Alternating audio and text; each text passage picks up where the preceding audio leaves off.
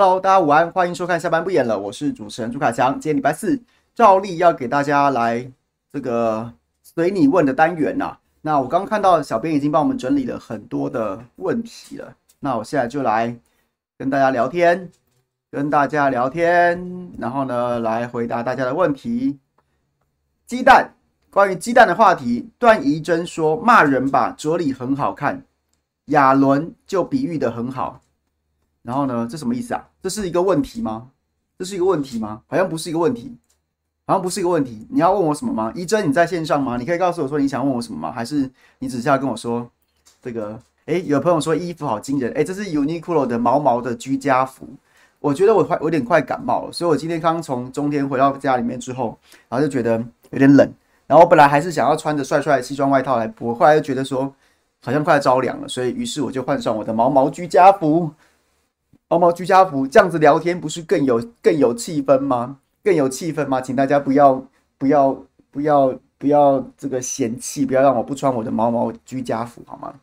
好啦，这个宜真，所以你是要问我问题吗？还是什么的？如果如果你还在线上的话，欢迎你把你想要表达的再表达清楚一点。这个小弟我有点看不太懂你的意思。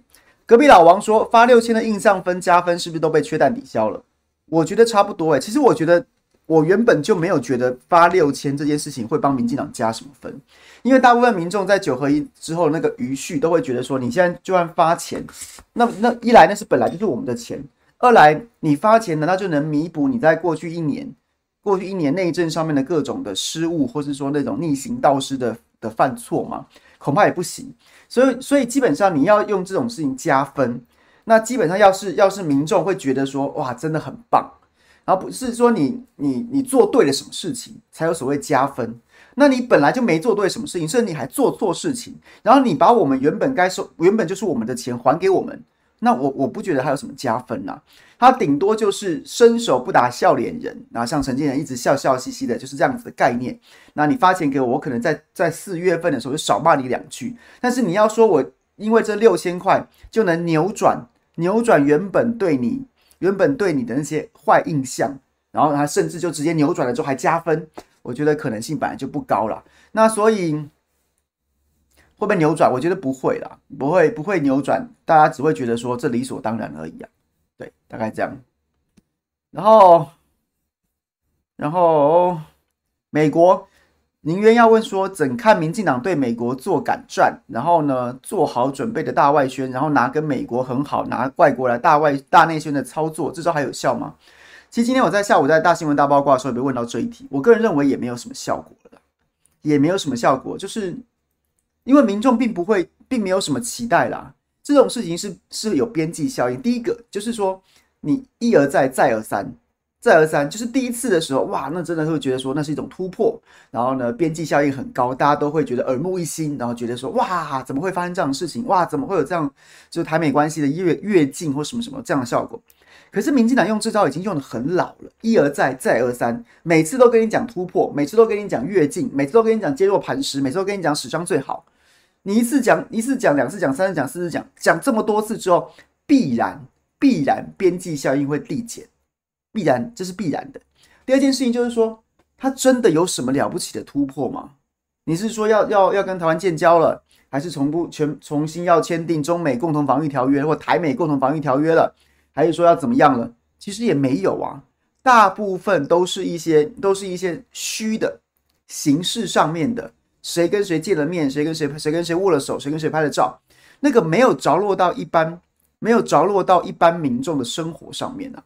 我已经看你用这招用了好多次了，那你每次都跟我说说说会怎么样怎么样突破怎么样，但是好像我我的生活没什么影响，甚至于在你的命题本身也没有什么具体的作为啊。你跟我说台美关系史上最好，那请问一下，好在哪里啊？好在哪里啊？军购一样是卖二手货啊，或是说或者说台湾没得选啊，叫你买地雷车你就买地雷车，我们要买 F 三十五就就是想都别想，然后对，就是这些事情，大家大家已经看多了嘛。所以我不觉得有什么加分啊，但是你说，我觉得两个观察点，第一个点是说，民进党为什么还要持续用这招？为什么？我觉得没有别招了，也没有别招了，不然你要讲什么？民进党内政基本上是没得救了，就是内政，它已经变成它，我觉得内政的加分减分已经相对来说很僵固了。大部分的民众都觉得民进党内政做的并不好，然后呢，始终在塔绿班或是民进党支持者，他可能会觉得还不错。所以不是说全部民众一面倒的觉得民进党的内政做得很差。我的意思是说，觉得好了就是好了啦，觉得好就是好了，然后呢，觉得不好的也就是不好了。它的僵固性已经存在了，它的加分减分已经不会太多了，不会太多了。那所以你是你是民进党操盘手，你要怎么办？你就只只好继续抗中保台。那抗中保台恐怕也打不起来，因为大家发现你只会喊抗中，你做不到真正抗中，你甚至也保不了台。那于是就把抗中保台转化一下，变成联美亲美牌，抱美国大腿牌，有没有用？我不敢说完全没用，但是你说。有没有大作用，会扭转整个现在的情势啊？然后重新重新刮起一阵二零一九年那个风，我觉得不太可能。对，大概是大概是这是我看法。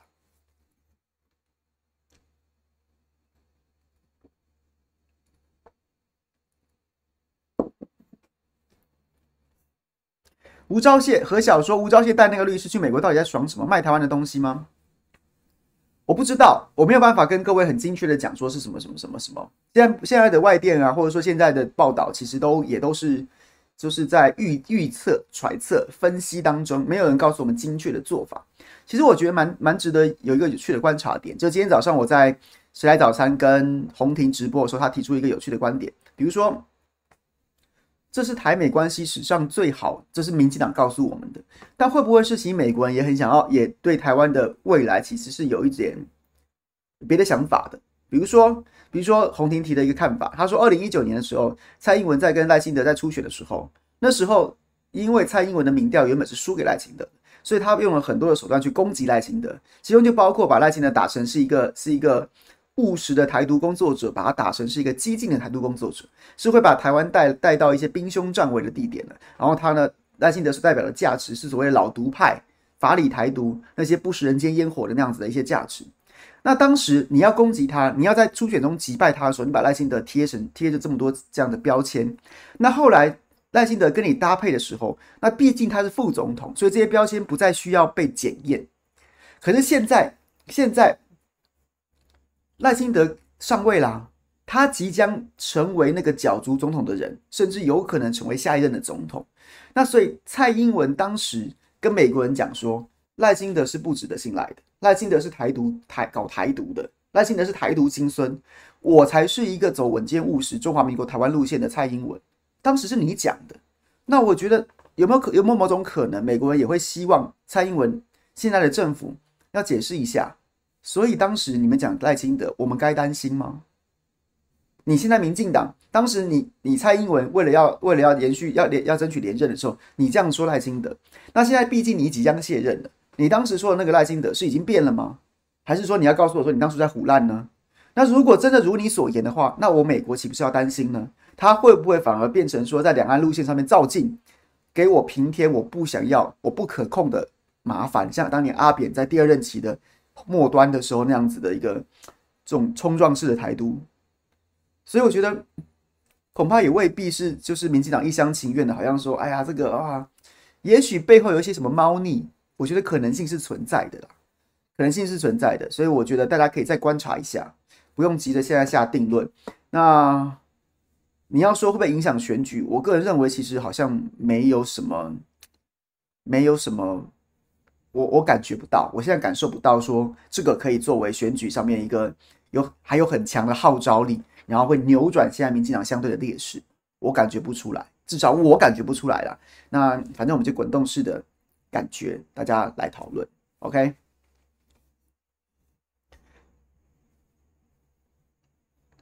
Ricky，拜登的毁台计划，毁台计划这件事情也是一样的，我觉得他其实他就是一个。美国名嘴，各位试想，他就是一个美国名嘴。我们现在也每天都有很多的名嘴在写，就好像简简直就是，简直就是躺在郭台铭的床底下，再不然就是趴在这个，再不然就是躲在蔡英文的衣橱里，再不然就是怎么样怎么样，也有很多。那现在写这个，写出这个，在 Twitter 上面写出这样子什么毁台计划，这个这个这段对谈的，其实就是一个美国的名嘴，美国的名嘴，一位非裔的美人。然后呢，这个这个这个 Garland Garland Nixon 先生，他就是一位黑人，然后他的过去的政治倾向其实就是就是反美国的军工复合体，所以他就是对跟美国政府是采取是比较对立的反军工复合体。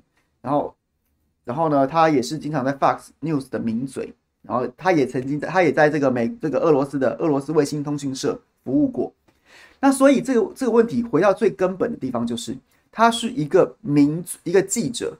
名嘴，然后呢，在自己的私人 Twitter，他不是在俄罗斯卫星通讯社上发文哦，他不是哦，他也不是在 Fox News 的节目上面讲哦，他是在他个人的 Twitter 上面写的这一写的这一段，写的这一段，写的这一段，所以其实我根本不觉得这有什么代表性啊。我们每天有这么多名嘴在讲那些五四三的，美国也有很多的名嘴每天都在讲五四三的，只是因为这个写到台湾，对台湾很敏感。好，对台湾很敏感，那那我也不是觉得说就完全不用把它当真。可是当你把它当真的时候，你要怎么样去思考这件事情呢？你要思考的方式就是求证嘛。Garland Garland 先生讲的是真的假的嘛？那要怎么求证？两条管，两条途径，一个就是求证这个 Garland Nixon 本人，你是从哪里听来的？你是从哪里听来的？或者说是真有其事吗？或什么什么的，你就你就直接问他。那也许他会告诉你说，我是记者，我不透露消息来源。但起码向他查证这件事情，应该是必要做的一其中一件事吧。第二件事情就是向白宫查证嘛，向白宫、国务院什么什么 AIT 什么什么之类这这些查证，向他们查证。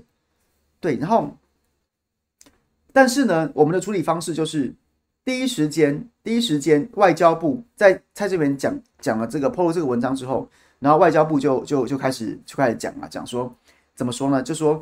这个 Garland Nixon 在俄罗斯卫星通讯社上班，所以他是俄国大外宣的一环，大外宣的一环。然后呢，接着又讲到说什么这是中共认知作战，我听不懂这什这是什么说法。第一件事情是，老实说啦，我觉得俄罗斯卫星通讯社比很多的西方媒体要可靠多了。俄罗斯卫星通讯社有没有帮俄罗斯宣传的的俄罗斯宣传的工作？跟有没有在做这件事情，我觉得有。可是问题是，现在这个社这个世界上面的很多世界上面的讯息，长期被西方媒体把持啊。所以，当如果你有很你你的媒体识读能力很强的时候，有很有某些事情，你反而是要在俄罗斯的俄罗斯的观点当中才看得到真相。所以我也不晓得 CNN 或者说说说或者说美国的什么这些这些主流媒体，然后纽约时报、华盛顿邮报什么之类的。你们有什么资格说人家都是大外宣呐、啊？你们也是美国政府的大外宣呐、啊，讲的一副好像你们多高尚一样，也没有吧？那也不用把人家讲的说，在为了俄罗斯卫星通讯社上班就是什么，就是什么，简直就是什么古什么古代，这不不是古代，就是一九三零年代、一九四零年代在戈培尔手下的这个纳粹宣传部上班一样，讲的这样也太过头了吧？就事论事啊，就事论事啊。但是我们这边就很就很去脉络化讲说，他在俄罗斯卫星通讯社上班，他就是大外宣。然后呢，他就是大外宣，他就是会造假，他就是会胡说八道，他就是被西方、被加拿大认为是这个造谣媒体、认知作战的源头，什么什么之类的。哎，加拿大一天到晚，加拿大发动的认知作战还少吗？那些西方世界发动的认知作战还少吗？他当然把俄罗斯视为对手，但是关我们什么事？我们必须要用一个客观的角度去看呢、我给各位的四个字就是就事论事啊。俄罗斯在大内、大内、大外宣，西方也在啊，整天是啊。你看乌克兰这场就知道了，每天告诉你各种。俄罗斯兵败如山倒，再不然就是什么弹药不足，然后呢，用药物控制士兵，有如丧尸丧尸作战什么之类的，啊，这不都是西方世界告诉我们的吗？所以第一个，我不觉得俄罗斯卫星通讯社的记者这件事情就可以直接否定掉一个人讲的话。第二件，这个层次是说，俄罗斯卫星通讯社的记者要怎么样连接到中共的认知作战呢？要怎么样？要怎么样连接到中共的认知作战？还是说你觉得俄罗斯卫星通讯社这个记记者这个身份未必可以唤起台湾民众的共鸣？所以你，但是你为了要洗这件事情，你只好再次用那种熟悉的咒语来唤来呼唤保驾，然后然后然后这就是政治作战、政治作战、政治作战这样之类的。所以这是逻辑是不通的，不通的。他就只是，他就只是我讲我最真实的看法。我觉得，我觉得腐烂的几率也不小了。唬烂的几率就是这个 Garland 先生，他直接自己是唬烂的，或者他随便听来的，随便听一些、听一些、一些拉赛，然后呢就当真，可能性是存在的啊，可能性存在，我不会觉得他一定很可信啊。可是这后面的一后面的攻击他的，然后批评他的说法也不可信啊，也没有比他可信到哪里去啊。那所以回头来，大家怎么看这件事情是？是我觉得重点在于说，为什么这件事情在台湾可以掀起波澜？一个名嘴丢出来一句没头没尾的话，然后也不知道怎么查证，然后呢，像 AIT 就回应了嘛？AIT 是说，虽然 AIT 的回应等于没回应，还是那一套制式回应，搞不好一个快捷键，然后就是回这个一个什么啊，什么什么什么三这个三三公报一一中一这个三公三三公报，然后呢坚若磐石什么这些的。这有回应的没回信回应，但是我觉得真正重要的事情是，为什么它可以激起民众部分民众心中的共鸣？因为大家觉得美国就是会干这种事啊。美国早先不台积电疏散计划吗？把台积电厂搬去，工程师找去，还说什么一大堆的什么智库讲说什么这个炸毁台积电，又是说什么要疏散台积电工程师，然后在欧欧洲干什么事？欧洲最近不是还有调查记者公揭开揭露了北溪二号谁炸的？美国跟英国炸的啊。美国跟英国干的啊，那你到处全世界干这种事情，你跟我说，你现在跟我说美国会毁毁灭台湾，它当然会引起部分民众的共鸣啊。那你一直压着说啊，都是认知作战，都是胡扯，你觉得我们信吗？不信啊，那是因为美国的行事作风历历在目啊。所以我觉得就这样吧，不用尽信，不用尽信这个 Garland Nixon 先生的的说法，不用不用尽信。然后呢，因为他因为。也没有什么，因为就是反正任何人讲他也不用尽信嘛，他他就是他就在 Twitter 上面发了几句话，但是尽不信，直接说什么，因为他在斯普尼克这个为俄罗斯卫星通讯社上班，所以他的话都不可信，然后甚至说这是在中国认知中国认知作战，我觉得这个这个这样子反驳的水准，也没有比他原本那句话可信到什么地方，最终还是回到大家自己心中，就把它当成一种资讯，综合判断，美国会不会干这种事呢？你怀疑吗？其实我是不怀疑的。对，大概这样。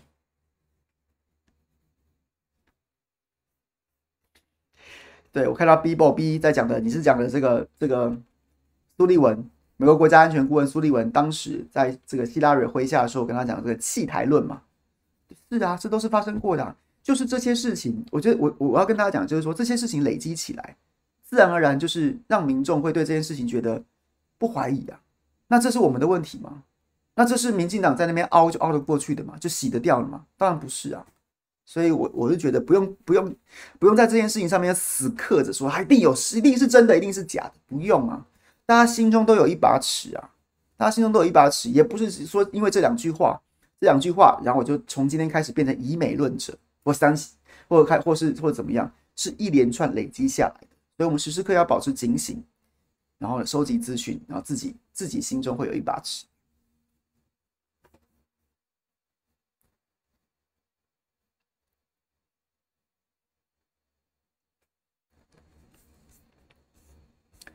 阿伟要问国民党，郭若梅回国民党，还会坚持选下去吗？还是会转为支持者？愿闻凯翔高见多谢。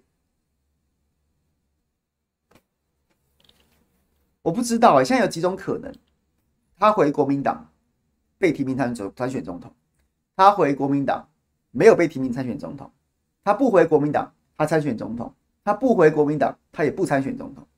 大概起码有这四种可能性。那我现在看不看不出来他会怎么样。然后呢，现在民国民党里面的声音，基本上我觉得，其实我很早就跟大家讲，这是这不是我在，我不是我在跟大家吹牛，我很早就跟大家讲，我觉得征召侯友谊不会有初选这件事情，看起来国民党是一直走在这个方向。那如今看起来更加越来越明朗了嘛。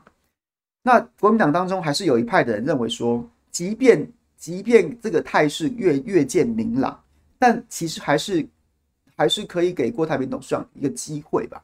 就是做个民调，那未必要大张旗鼓说，哎呀，几月几号开始总统登记，然后开始进行，然后几月几号开始进行民调，中间还要什么什么证件说明会啊，什么什么辩论会那些的，未必需要，而是大家可以关起门来坐下来谈，谈好之后呢，就讲说，哎，我们还是做个民调吧，然后呢，就互相的，就是做完民调之后，然后大家一起来看，说，啊，不好意思，真的真的这个这个情势看起来就是大家比较支持侯市长，或或者是真的。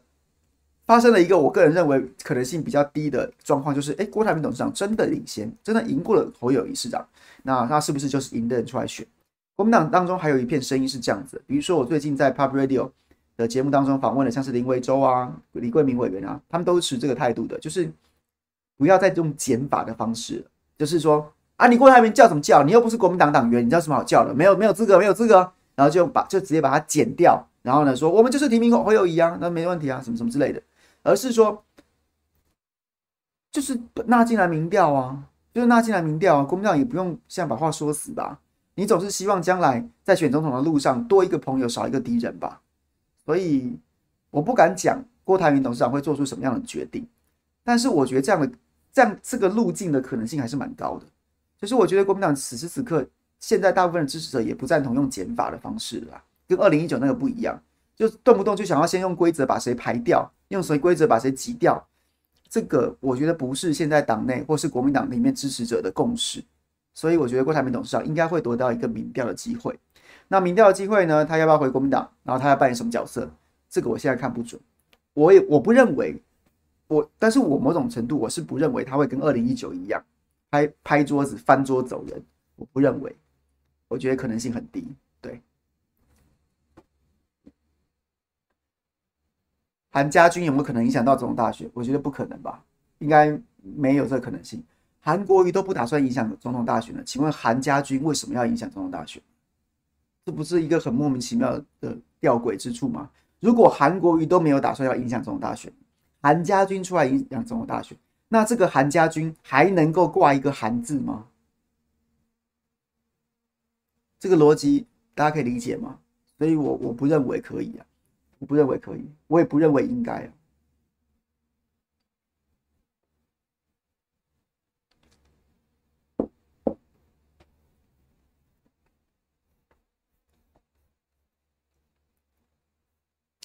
宁渊怎么看绿营支持者说徐小新是蓝版的王浩宇？就说啊，我觉得徐小新厉害的地方就在于说他一直在做自己，他有想他有想过一条自己要走的路，然后那条路那条路现在被他走出了一一个局面来，但是在此之前那条路是在国民党里面被人家讨厌的，被人家在背后指指点点的，然后呢，对，所以所以。不用别别说是绿营支持者怎么说他，我觉得一点都不重要。甚至蓝营支持者怎么说徐小新，然后呢，我都觉得他不重要。他之所以会变成一个奇才，像是独角兽一样的存在，就是因为他知道自己在干嘛，然后勇往直前。然后真的，他在过去几年，对不对？他早早年出道的时候，草鞋跟李正浩他们一起，那个时候被国民党支持者骂得多惨啊！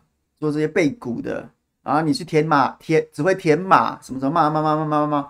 那那不过就是二零一五一六的事情啊，六年六年，他走到今天这个局面，六年多了，走到今天这个局面，那那，请问一下，他能够走到今天这个局面，试问我们我们这些旁观者，到底凭什么觉得自己还还还可以指指点点，要他干嘛，要他不干嘛？不用啊，就让他他就他就继续他就继续继续做自己就好了，就是因为大家喜欢他做自己，他走到今天这一步。那怎么会在此时此刻又开始想要叫他不做自己，做我们口做某些人口中的那个那样子那个那个模样呢？那就不是他啦。所以我就觉得，我每个礼拜都会见他好几次，就是除了此来早餐礼拜三固定跟他跟他一起直播之外，那常常有时候其实我们共同朋友蛮多的，有时候会常在私人饭局里面吃饭喝酒都会遇到。我从来不会跟他讲这些，说应该怎样不该怎样，我们私下聊天都在讲一些乐色话。就是就是就是因为我刚刚基于我刚刚那个想法，就是早年哎、大家还记得那个草鞋的那个时代吗？就是他跟李正浩那时候是从马家军马马这个是马马应该怎么说啊？马团队青年军那个时代，他也就是这个样子啊，一路走过来啊。当年被骂得多惨，他走到今天这个局面，大家都说哎、大家都对他刮目相看了。那请问一下，我们凭什么去跟他指指点点？你换过我，把我跟他交换，我恐怕还没这个毅力走到今天呢。对，大概这样。OK，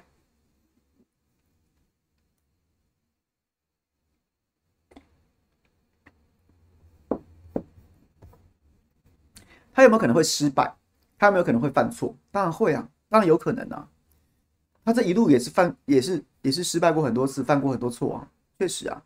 但是他自己能够解决，不是吗？不然他今天走不到现在。所以你就相信他会犯错，也不要呃，应该是说，不要不要觉得他都不会犯错，也不要觉得他都不会失败，但是要相信他能够自己解决。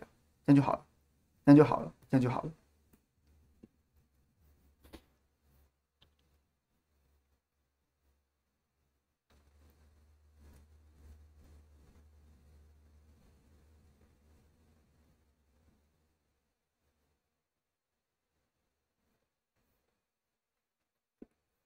好。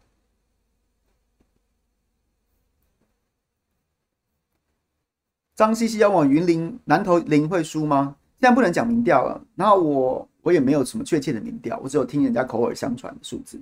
那我上次讲过了，就是我觉得差距会会蛮接近的，不会从不会复制过去国民党在南投就是都都赢得很轻松那样的局面。那我上次讲过的理由了，就是蔡培慧真的选三次了、欸，他在他在三他在南投可以选的三个选区，就是南投北。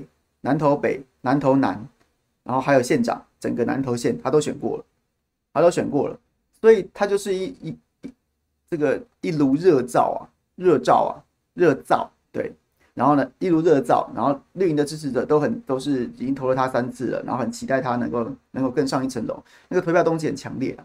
那反观林明珍，他就是就是一个垫档的嘛，垫档这这这不到一年的时间，然后所以他的竞选口号是我不选二零二四嘛。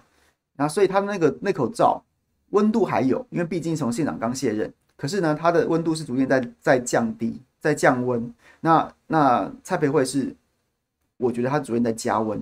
那只是在投票日当天，这个温度会不会产生黄金交叉？那不会，就是林明溱赢；会，就蔡培慧赢。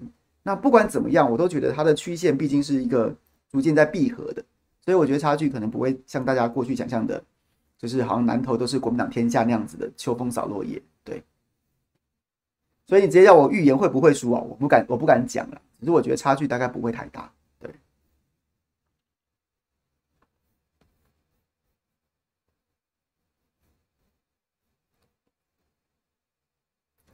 古德林说：“我错了，成也萧何，败也萧何，一切都是靠媒体的帮忙，光靠徐小新自己是没办法的。”我可以从过去，我可以从媒体人角度告诉你，如果如果一直做徐小新没有流量，是不会有人去做。媒体媒体要追求什么？网媒要追求点阅率，然后呢，这个电视媒体要追求收视率。如果徐小新是一口冷灶，然后呢烧不起来的，没人要看的，大家讨厌的，没有人会去报他，没有人会去报他。所以所以当然，媒体有没有有没有造成徐小新现象？当然有，可是毕竟那也要它是一个可以卖的商品。媒体觉得好卖才会卖啊，那当然好卖多卖，然后就会卷起一个卷起一个一个一个扶摇直上的气旋。可可是你要说都是媒体，徐小新都是一个屁，这也不是事实啊，对。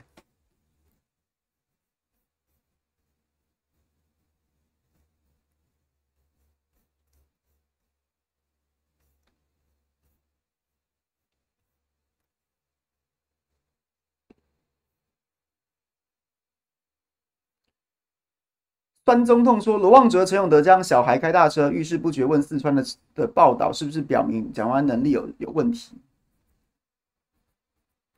先讲陈永德，我觉得陈永德陈永德是资深的台北市议员，然后呢，他现在转任民政局长，然后他其实蛮，我就我得到的讯息，他蛮做的蛮开心的，因为民政局长就是这样，就是就是比较通俗一点说法，就是他就其实就是跟。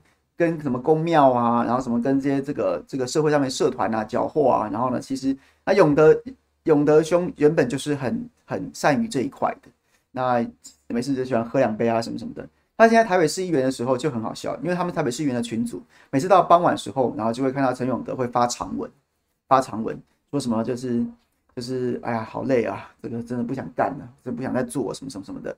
为什么？因为喝到懵了，喝到懵了。所以这一次，陈永德又说什么？哎呀，这个家人都希望我回家啊，什么什么什么的。然后我我问过所有的台北市议员，一看时间，没人当真，大概又喝醉了。只有媒体可能不是很熟悉他的媒体，或者不是很熟悉这个永德兄的习惯的媒体，才会煞有介事的，然后说什么哇，民政局长也倦勤了，太夸张了，什么什么的。没有，这是他的习惯。他到了傍晚的时候，有的时候如果如果白天的时候喝多了一点。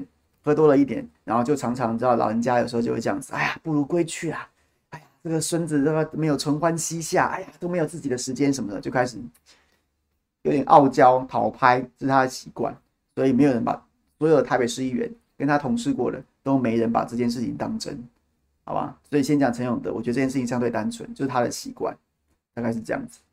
然后，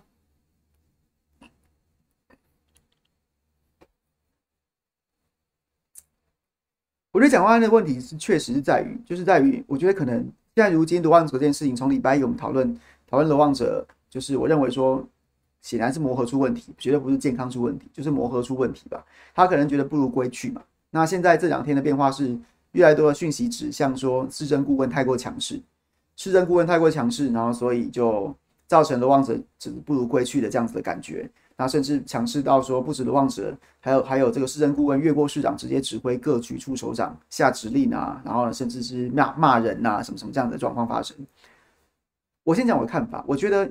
我今天中午，哎，欢迎大家去听我今天 Pub Radio 跟访问游淑慧议员。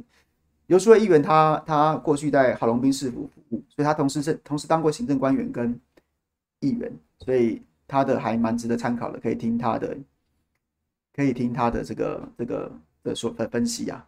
我觉得市政顾问确实，我觉得蒋万安在这块可能必须要要要思索一下，他可以跟市政顾问非常的亲密，他可以非常的仰仗仰仗。这个市政顾问非常的就是以他们的意见为主，天子进城，就是就是这样子嘛。你就从你就是亲信，你要怎么样都可以。可是永远都不要忘记，下指令的是你，下指令的是你啊。天子近臣可以左右皇上的决定，但是最后做决定的、下指令的还是皇上本人啊。所以我觉得这件事情。这件事情，游淑慧今天提的这个，其实给我蛮大的启示。我觉得我对他改变了我看待这件事情的视角。我觉得我原本从这人跟人之间的关系，比如说现在大家指向英伟啊，那个陈陈陈国军是不是太强势或什么什么什么之类的。后来后来游淑慧今天点到我一个点，我就觉得 OK。就英伟跟陈国军可以很强势啊，又怎么样？有能力者然后表现强势，那陈国军还是在选战当中就已经就就打下战功的人，他那时候就是这个风格啊。那他为什么进到市府就就一定要换一个风格呢？他当然可以很强势，但是他不可以直接对对对这些对这些官员局处首长下指令，必须他要能够说服，他要他要以一个顾问的角色说服有权力下指令的市长，而市长必须走在体制之内，留在体制之内，在循体制的管道去向他的副市长、他的秘书长、副秘书长或是各局处首长。下指令，对，我觉得是这个这个状况。那打天下不一样，竞选团队打天下的时候不一样，什么事都要快很准，快很准啊。然后呢，灵机应变啊，什么什么之类的。所以，所以有时候，有的时候那个组织是相对扁平的，相对扁平的，就是就是也没有很明显的那个科层组织啊，谁是头，谁是副，然后谁是中阶主管，谁是小主管，谁是谁是兵，大家都是。一个一张圆桌，一张一张桌子，然后呢，这个开会，然后说好之后，大家一起就四散去干了。但是在进到市府之后，就不太一样，它就是一个公务体系，它有公务人员的职权行使法啊，它有很多的这些相关的规定，所以我觉得，觉得这个部分就必须要修正。你还是可以是蒋万安的智囊，还是可以是蒋万安的心腹，但是下指令这件事情就是回到体制内。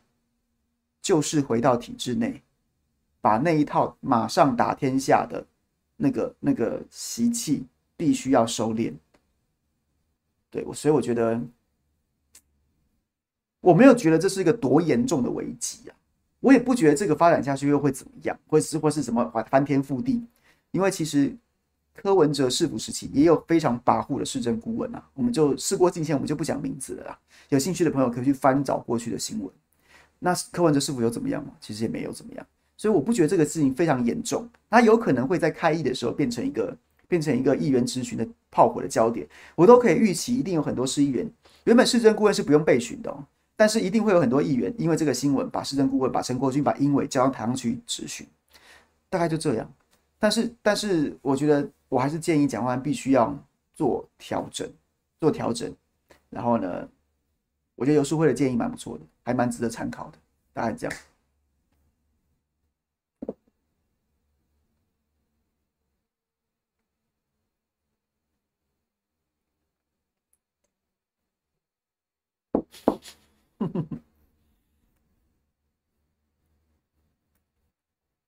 会不会觉得望哲太早？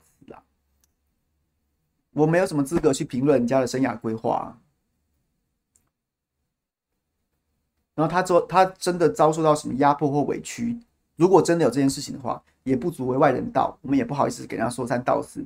人家真的，人家人家有什么决定，他就他就他就他就做啊。我觉我不觉得我们会有资格去评价他。他每个人都要相信，应该要相信每个人都会为自己做出最好的决定啊。巧心前面一题讲巧心是如此，旺哲也是啊，大家就祝福就好了嘛。他也他也表现的风度蛮好的，就是就是这样，分手不出恶言了，就这样。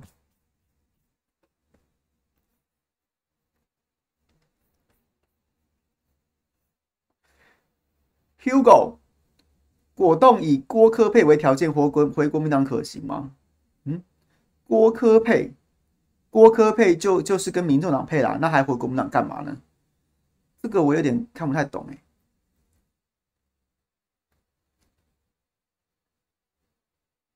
我有点看不太懂这个问题。Hugo，你在线上吗？就是如果你可以的话，你可以补充一下你这个问题要问我什么？就是因为如果果冻以郭科配为条件。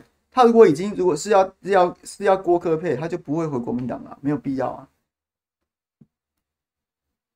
雄吉说婆媳家暴现场，我跟秦议员比较不熟，说实在的，所以我不知道他为什么要一直咬着徐巧芯。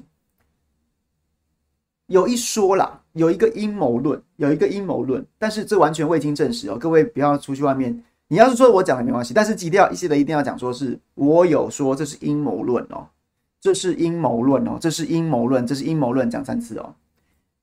这个也跟前面一个题有关系，就是说，就是因为因为过去两年疫情的关系，大量的台北市民就是因为不能回台湾，大家知道说我们好像要一百一年要回来一百，是不是多少一百八十三天还是怎样的？要要回台湾还是怎样？就是不然你的那个那个户籍就会被注销。你你只要回来可以恢复，但是你太久没回来就会注销。但是过去两年的疫情的时候，就是很多人就无法无法轻易往返，所以很多人就不回来了。但是今年疫情大家纷纷解封之后，纷纷解封之后，然后呢就很多人就回来，把户籍都恢复了。所以台北市的人口在柯文哲任内，所以柯 P 蛮衰的啦，所以确实蛮衰的，因为因为很多人被除籍，跌破两百五十万。松山信义区，松山信义区的市议员还因此少了一席，市北也少了一席，就是因为人口大量的下跌，所以就是少两席议员，然后又少一个副市长。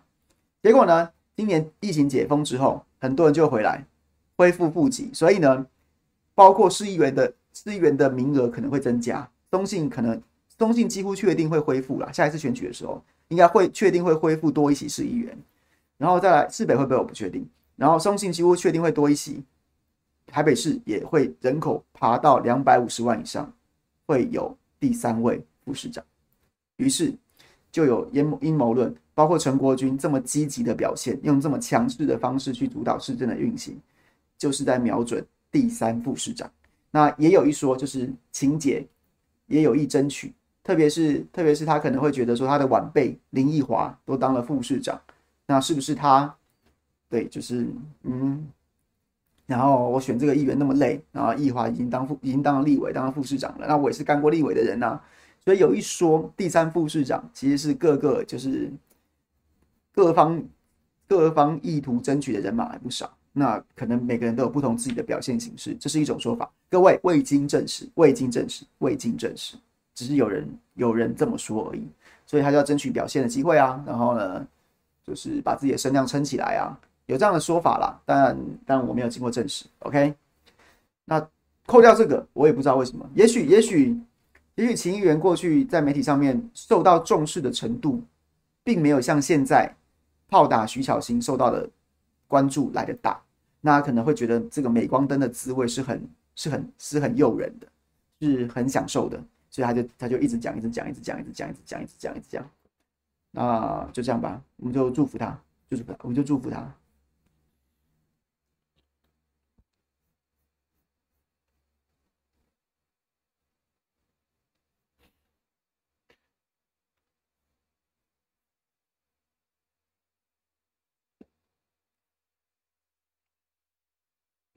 好，再来。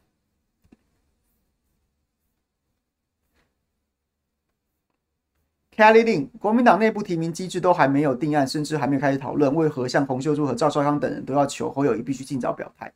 我表态之后，会不会像当年的韩国瑜一样，变成绿美政论每天摧毁的对象？另外，侯友谊的两岸和能源政策需要说清楚吗？毕竟蔡英文和赖清德也未曾说明白过。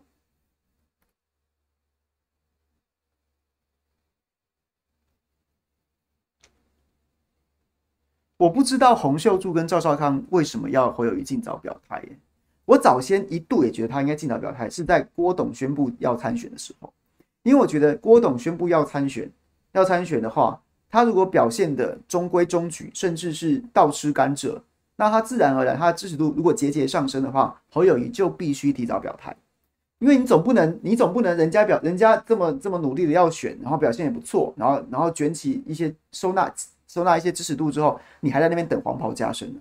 可是这件事情并没有发生，就是因为郭董的表现跌破大家的眼镜的糟糕啊，就是这边扯什么神明啊，什么年轻气盛啊，所以最近的民调也看得出来，他就走跌了，所以又给了侯友宜不用急着表态的空间。那你问我个人觉得需不需要急着表态？我觉得，我觉得还好。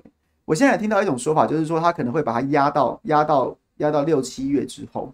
六七月之后，就是跟当年韩国瑜的模式有点接近。虽然韩国瑜不是被征召，韩国瑜是经过初选，但韩国瑜，韩国瑜是在，就是这个这个会期大概四月份即将要开议了，陆陆续续各地市议会都准备要开议了，四五月份准备要开议了。然后呢，大概开三个月，四五六这个这个会期期间，开议的时候要市政总质询，然后呢结束的时候市长也要去。那如果在这之前就征召侯友谊，那就会让侯友宜在市议会必须正面承承受攻击的炮火，起码两次啊，起码两次，在开议的时候跟即将要休会的时候。但是如果把他这个会期结束之后，到七月份，到六月六到到可能到六七月的时候再去征召侯友谊的话，也许可以让侯友谊闪至少闪过一个会期的直接攻击。那他就只要跟韩国一样请假最后几最后一个会期就可以了，就就是。当然，伸头一刀，缩头一刀，终究避不掉最后一个会期，就是明，就是明，就是今年下半年的下半年的那个会期。但是呢，能少掉一次，就是就是让他这条路可以走得更顺一点，这是一种说法。所以，所以国民党就是就是跟有一传有一说，猪跟猴的默契大概就是这样，所以他不急啊，不急着不急着征召。不急的征召侯友宜，反正看起来也没有其他的有力竞争者。原本大家期待的郭董是在这个后市看跌，后市看跌的话，那侯友宜就更加好整一下。对，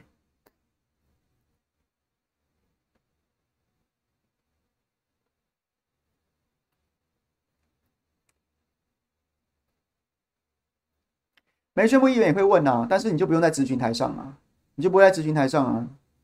他就一直问，一直问，一直问，一直问，没关系啊。但是他可以继续好好做代志啊，就这样。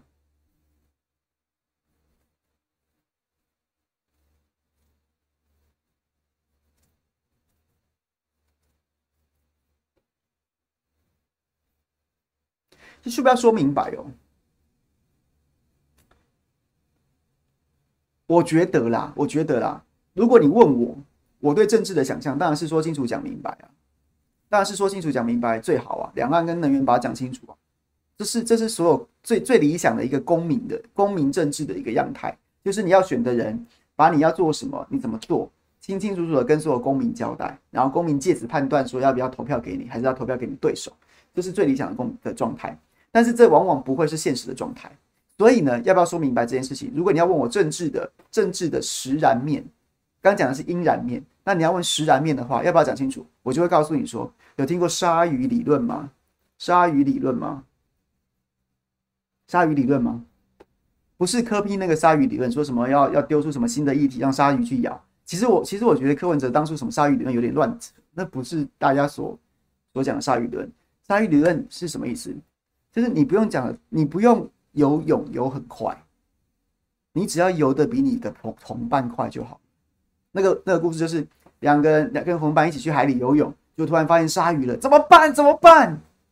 你不用游得最快，你不用游得飞快，你只要比游得比你同伴快就好。所以同样的，用这个比用这个例子回来讲你刚刚的问题，你刚刚的问题，就是需要说清楚吗？他也许，我觉得他不会像我们期待的那个公民政治说清楚、讲明白到这种程度。但是你在选举上面，你可能起码要说的比你的对手清楚，或者是起码，就算你是用一个打迷糊仗的方式，那那个迷糊仗起码要比你的对手有说服力。OK，我觉得这是我们可能会可能预期会看到的状态，就是你起码要说的比说的比说的比赖金德清楚，或说的比赖金德有说服力嘛。那不管怎么说，就是你的本事啊，大概这样的概念。熊来了理论吗？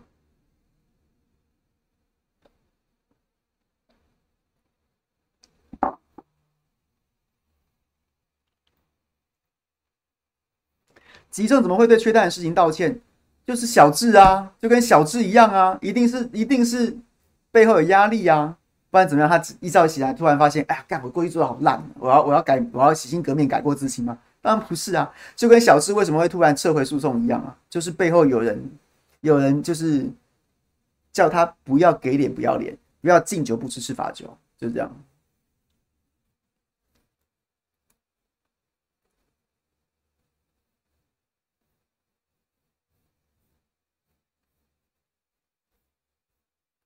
两岸延边老棒子，延边延边是在是是在是在朝鲜边境吗？是不是？那是那是延边吗？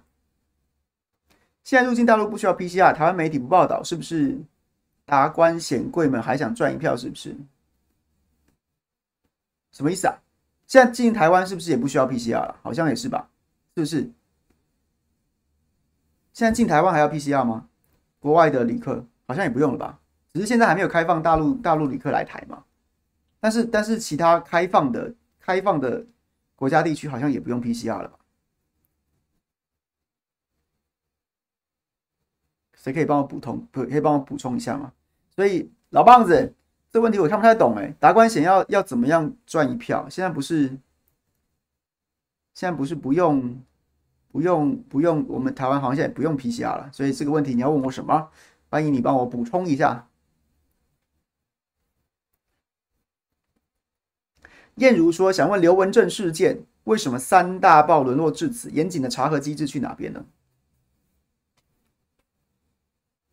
我觉得这个问题，哦，是大陆回来的还要 PCR 吗？对不起，这个这个我真的没 follow，因为我好久没有在关心疫情相关的新闻了。大陆进台湾不需 PCR，去大陆要航空公司的要求。哦哦哦，这样我懂了，你的意思就是说大陆那边没有要求了，为什么台湾这边还还还航空公司还要要求？是不是有在凹什么什么什么之类的？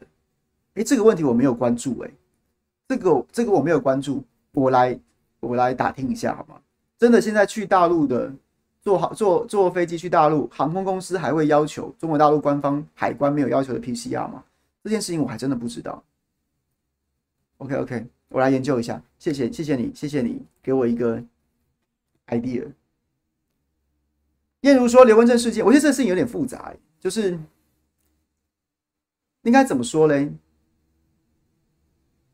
刘文正这件事情，就是试想各位，就是如果今天你是媒体记者，你要查证刘文正事件，你会问谁？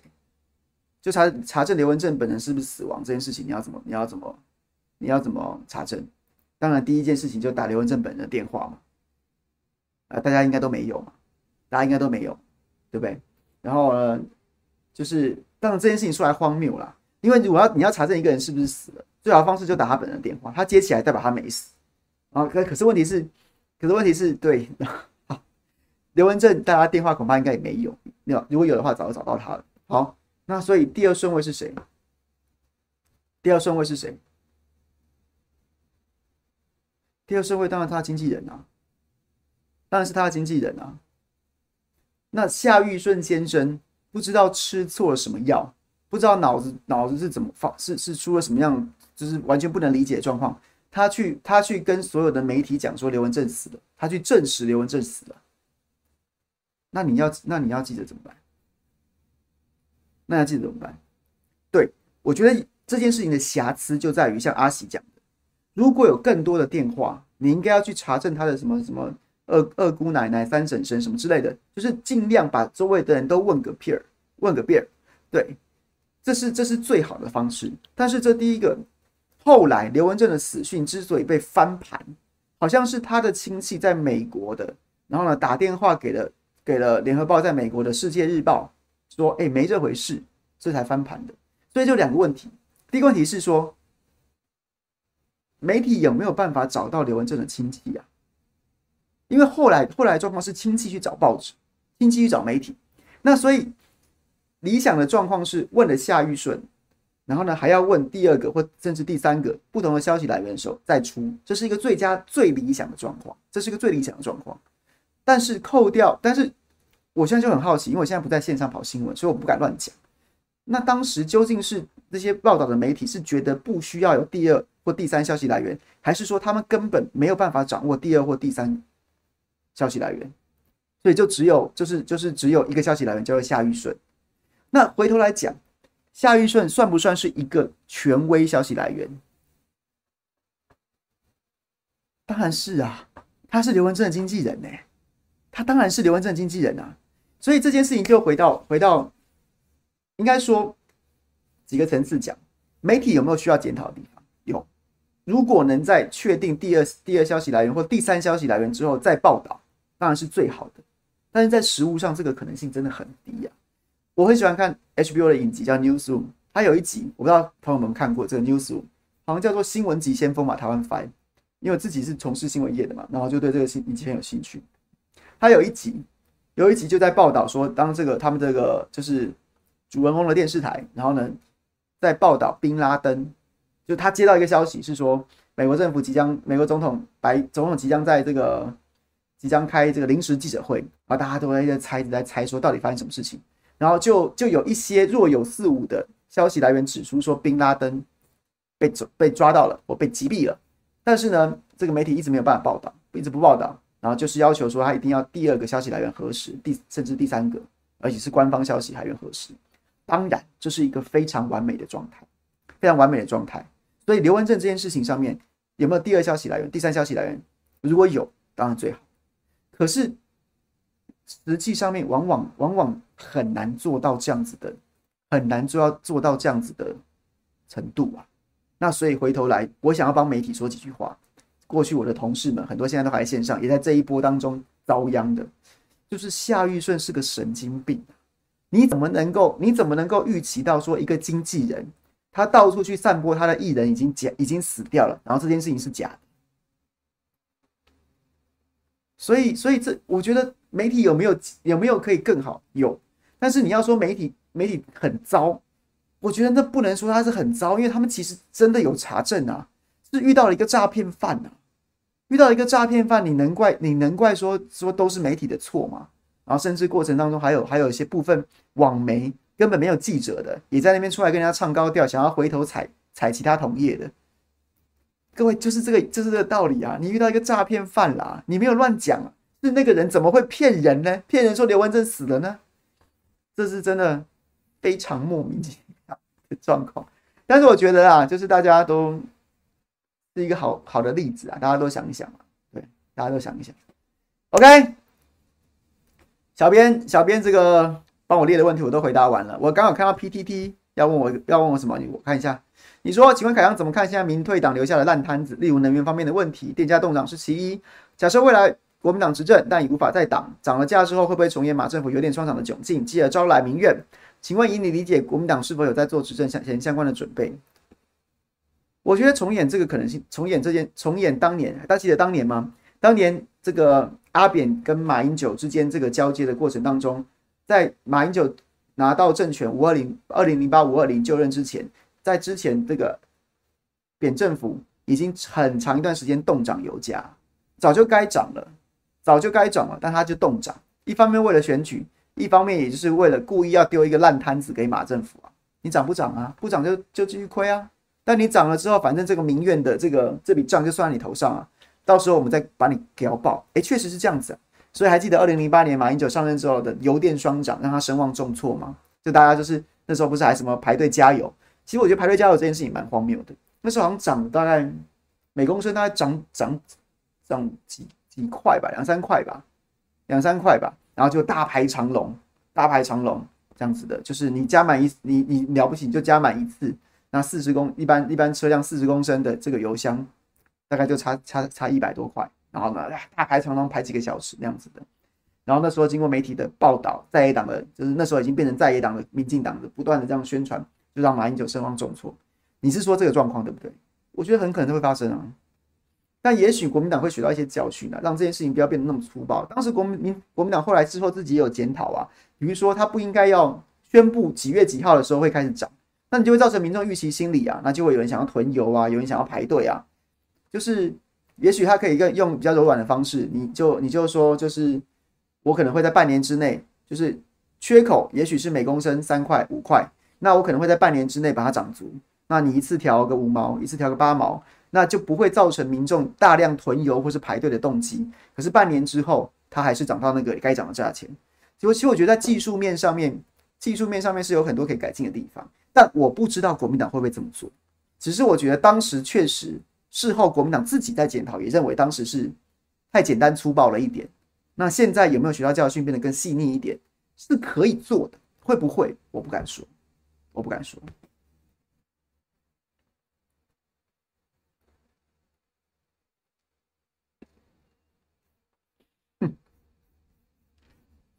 OK，有没有在做执政前准备哦？我看不出来，我 凭良心说，我看不出来，我看不出来，我看不出来有在做执政前准备。可能等人选出来之后，大家再再来问，我们再来观察这个问题。好，对，目前我看不出来。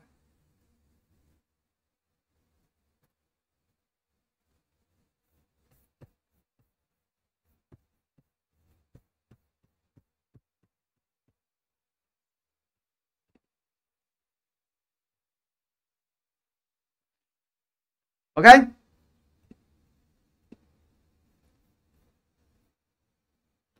下个直播见。我没有下个直播了啊，今天要收工了啊，累死了。今天已经四场了耶。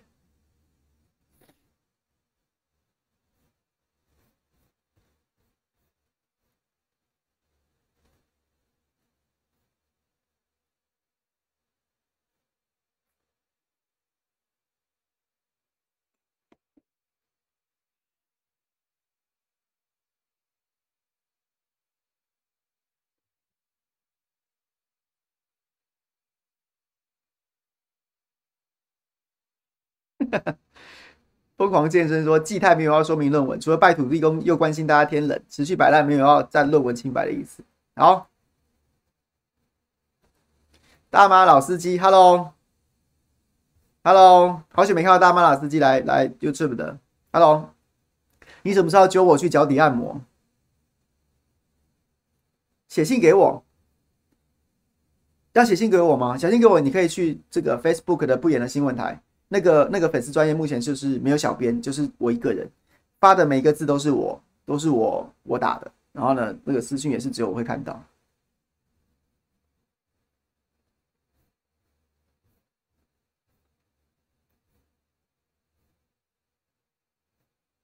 刘都退圈几十年，还需要经纪人？其实需要哎、你要想象说他当时唱红的歌曲，我不知道啊，早年的版权观念。也许有没有有没有像现在这么分工这么精细？但是如果现在还有人要唱他的歌，或是说要他的要他的要在歌曲当中引用他的词曲，那也许都那都还可以继续收费的。所以他还是需要经纪人的。如果他自己不想处理，不想亲自处理，他也不会亲自处理的。所以还是需要经纪人。关于他过去的版权，他过去演出的一些权利，然后不管是唱过的歌、发行过的唱片，又或者是说演出过的片段，然后那些如果要重新的被再被再制、再被重制。或是像是有的，现在有有很多新的歌曲会在会在这个中间加一段这个老歌，然后呢把它融成什么 hip hop 什么什么之类的，这些东西都还可以收取权利金的。所以说，即便刘文正本人不再演出，但他过去累积的作品还是可以再收取权利金，所以他应该还是需要经纪人的。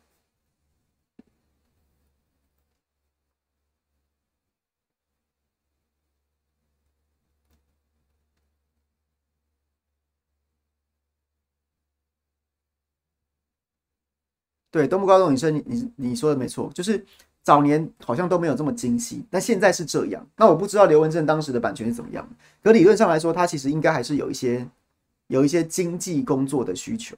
对，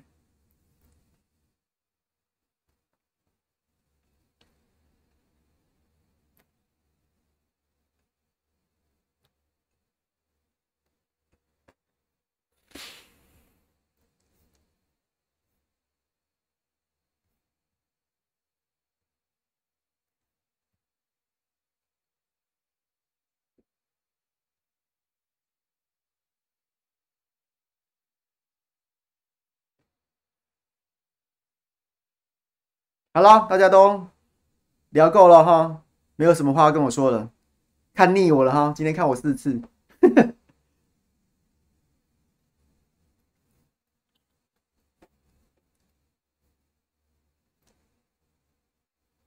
话说我最近，我最近，我前大概前两个礼拜，然后回家都迷上了一部戏剧，叫做《山河月明》，就是《山河月明》，大家有没有看？就是陆剧啊，在讲这个明成祖的故事，明成祖朱棣，然后呢，就是冯绍峰演朱棣，但其实，在整部戏里面，我最喜欢最喜欢的角色是陈宝国演的朱元璋。就是陈宝国的演的朱元璋把我吸在这部戏里面，因为我好喜欢看他演皇帝的戏哦。我大概二十年前，二十年前那个还是 DVD 的时代，VCD 的时代，然后我就有看过他演的那个汉武大帝吧，陈宝国演的汉武大帝，然后就一直很喜欢他演的皇帝。他演的戏我就是有演皇帝的戏，我很多都会找来看。然后这次这次就是这部戏其实很很常常出戏啊，很出很出戏。因为除了像是一些硬底子的演员，像是陈宝国演的朱元璋，然后张张丰毅演演徐达，就是这个明朝开国大将徐达，还有冯绍峰演那个演朱棣，就是明成祖之外，其他都是那种安排很很出让你很出戏的帅哥美女，非常出戏的帅哥美女去演，然后每个人都是让眉清目秀的演那种什么大将军啊，然后也演什么。就是，然后，然后人变老了，还是一个年轻的脸，崩的跟什么一样，就只加一撮小胡子，就代表说他人人变老了，所以非常出戏。但是，但是就是看那几在看陈宝国演出，就让我追到了，几乎要把它看完。然后最后反正四十五集，我后来就把它看完，我觉得还不错，可以看啊。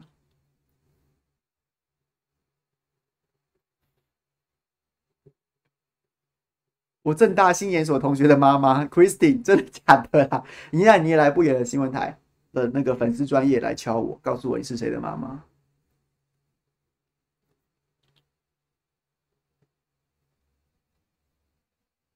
Samuel，你也有看吗？True，你也有看吗？出戏就是就是演员太年轻貌美了，然后然后呢，你找一些小帅哥来演，然后你就会觉得很没有说服力啊。就没有说服力，他个个都是统兵数十万的大将，然后再不然就是这种这种谋臣，就老老臣谋国，然后每个都是帅哥美女，就觉得、呃、很出戏啊。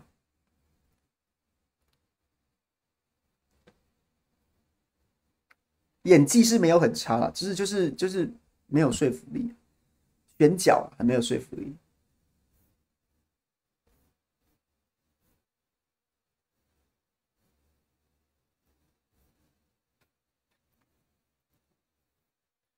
今天没有下一场了，东部高中女生今天没有下一场。今天今天晚间是生活龙 online 是秀玲姐跟蔡正元、蔡正元、蔡博士要讨论他的。现在现在秀玲姐跟蔡蔡博士已经找到了一个一一个他们他们对谈的路线，就是讲财经议题。老蔡真的好会讲，就是财经议题他真的好会讲，讲的讲的活灵活现，跟说书一样。Christine，谢谢，感谢支持。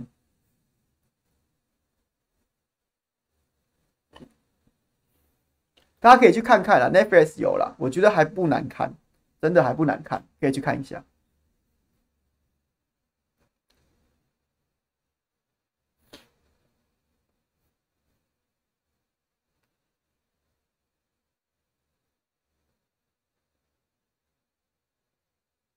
最后生还者，我这礼拜因为很忙，所以这礼拜一上上的新的一集我还没看，千万不要爆雷。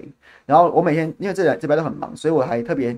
跟我太太昨天晚上我们在看转随便就是转电视的时候转到 HBO 正要播，然后我们两个还赶快把它避开。为什么？因为觉得电视 HBO 播的可能会剪，所以我们要看 HBO Go 的。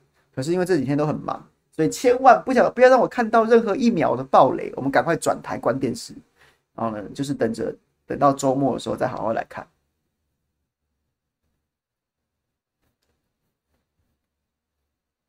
我上次跟大家推荐啊，贝拉米除了《最后生还者》之外，我觉得 HBO 最近还有另外一部非常好看的是那个《优步之战》，自意横行，自意横行之优步之战，就讲优步 Uber 创办人的故事，我也觉得非常好看。